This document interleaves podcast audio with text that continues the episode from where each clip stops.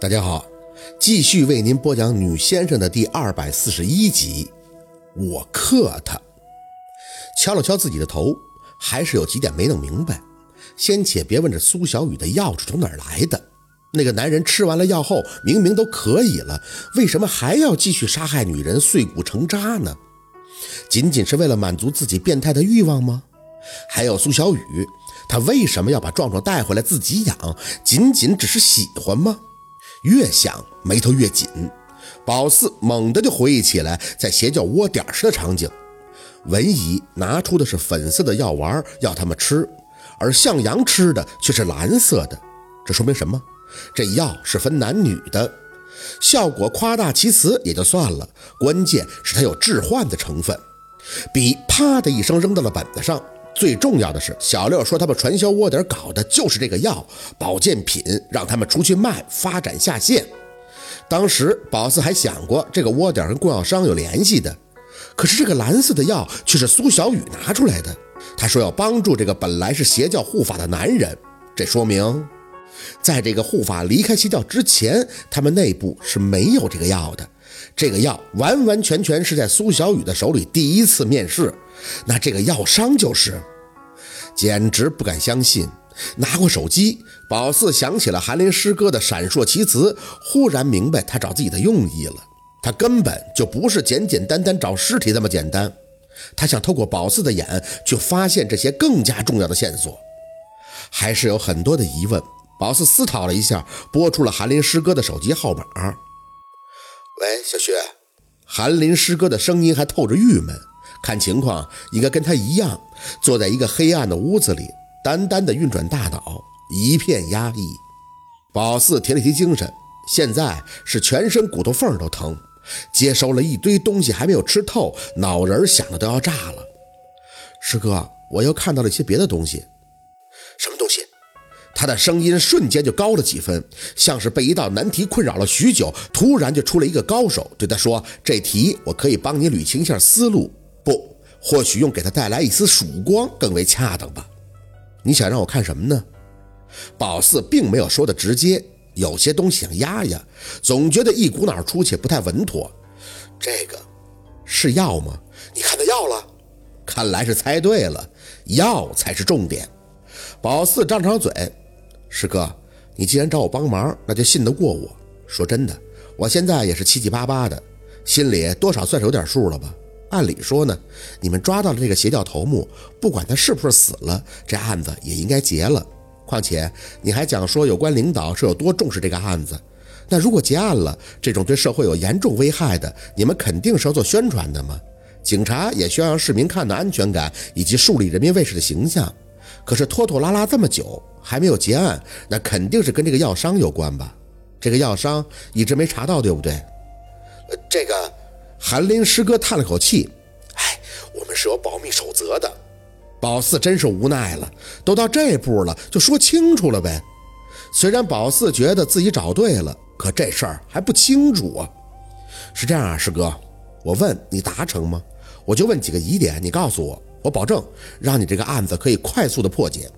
那些什么功劳什么的都跟我没关系，我一脚既然扎进来了，你相信我，咱们就一起把它弄利索了，成吗？话宝四是说到一定份儿上了，要是他再支支吾吾的，那也就没谁了。师哥在那边没了动静，五六秒钟以后，才像是斗过了自己内心的小枷锁，应了一声：“好吧，你问吧。”那第一个问题，你们是怎么抓到这个人的？一开始知道他是什么身份吗？你是说的这个古堂店老板吗？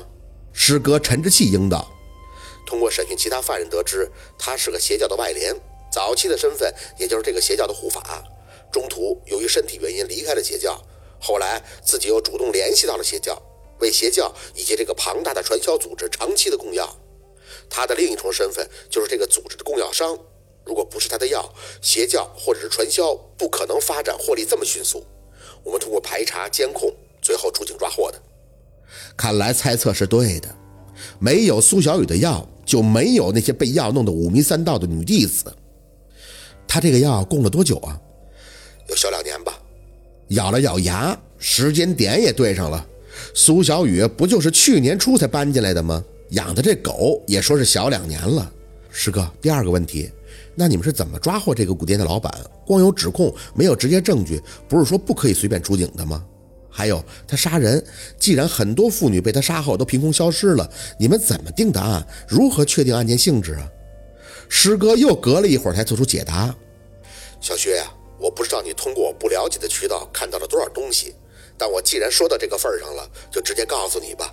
被领导知道，处分我我也认了。我们从那传销窝点里搜出来两种药，其中两个颜色，一蓝一粉。蓝色药里边检出了化学成分甲基苯丙胺以及睾酮，前者你可以简单理解成冰，后者你可以理解成吗啡，因为有很多镇痛药里会用到这个成分，但是国家是严格管控的。除了这两者以外，蓝色药丸里还有你在骨汤店的玻璃酒坛里看到的各种鞭，所以这个蓝色药不但致幻，还会让男人兴奋、精力旺盛、壮阳。你说它是毒都可以，只不过它是服用的，让人循序渐进的上演依赖。不过结果都是一样的。宝四没多言语，那粉色那种呢？那是女人吃的。蓝色药丸里那两种致幻成分，粉色药丸里也都有。只不过它的粉状凝成物略有添加不同，那是用的什么添加的？师哥的声音一紧，就是骨粉呀。我们通过化验得知，粉色药丸里有女人骨头的成分。后期再跟那刷子上的毛发对比，发现了同一人的 DNA。也就是说，后期那老板用粉碎机把骨头磨碎以后，再研磨成粉制药。宝四抽了一口凉气。所以那老板明明吃了蓝色药丸可以行房了，还要继续杀人制药。我们也是通过审讯这个嫌疑人，问他为什么用女人的骨头制药。他虽然拒不承认，但也透过催眠师了解了一二。他小的时候受过刺激，对女人一直有很强的征服欲与报复感。可是有早泄的毛病，在加入邪教组织以后出去鬼混，被一个失足妇女调侃时间短，跟身材不成比例等等。从此呢，就再次受到打击，一蹶不振，只能退出了邪教。失足妇女调侃，宝四费了点劲才品出来，师哥说的是小姐，就不能简单直接些，弄得这么委婉。离开邪教以后，他弄到了蓝色药丸，因为这个是男人专用的，所以随后又研制出了女人专用。据催眠师讲，他此举一来是为了报复女人，二来他说女人的骨头有美容之效。还有丰富的优质蛋白质是最好的药引子，这纯他娘的扯淡！虽然刺耳，但也算是渐渐明了了。这老板就是邪教的外联，苏小雨那就是外联的外联。从某种程度上来说，他跟那老板是一条绳上的蚂蚱。所以说，你们是通过查药里的人骨成分才去捉拿骨汤蛋老板的是吗？可是那个邪教窝点是九月中下旬被捣毁的，他一定会第一时间就接到了消息，他就不害怕不跑吗？他没有跑，像是什么都不怕，也不在乎这些东西。逮捕他的时候精神非常的狂躁，承认自己曾经杀过人，但多余的事情完全不说，记忆力有些错乱跟退化，应该是长期服药被我们抓捕后强制断药造成的结果。我们所掌握的也都是通过催眠师引导的，因为他非常的不配合。师哥耐心地解释着，还有一点，一直都是他主动联系邪教窝点儿，除了这个邪教头目以外，并没有其他人知道他在外边的住址，甚至是这个骨汤店。所以我们猜测，他也清楚，只要这个头目不被抓，他就不会暴露的。所以我们确定他的位置也费了些周折，直到找到了邪教头目的尸体以后，才通过二人在手机上的通讯联络，最后逐一确定位置抓获的。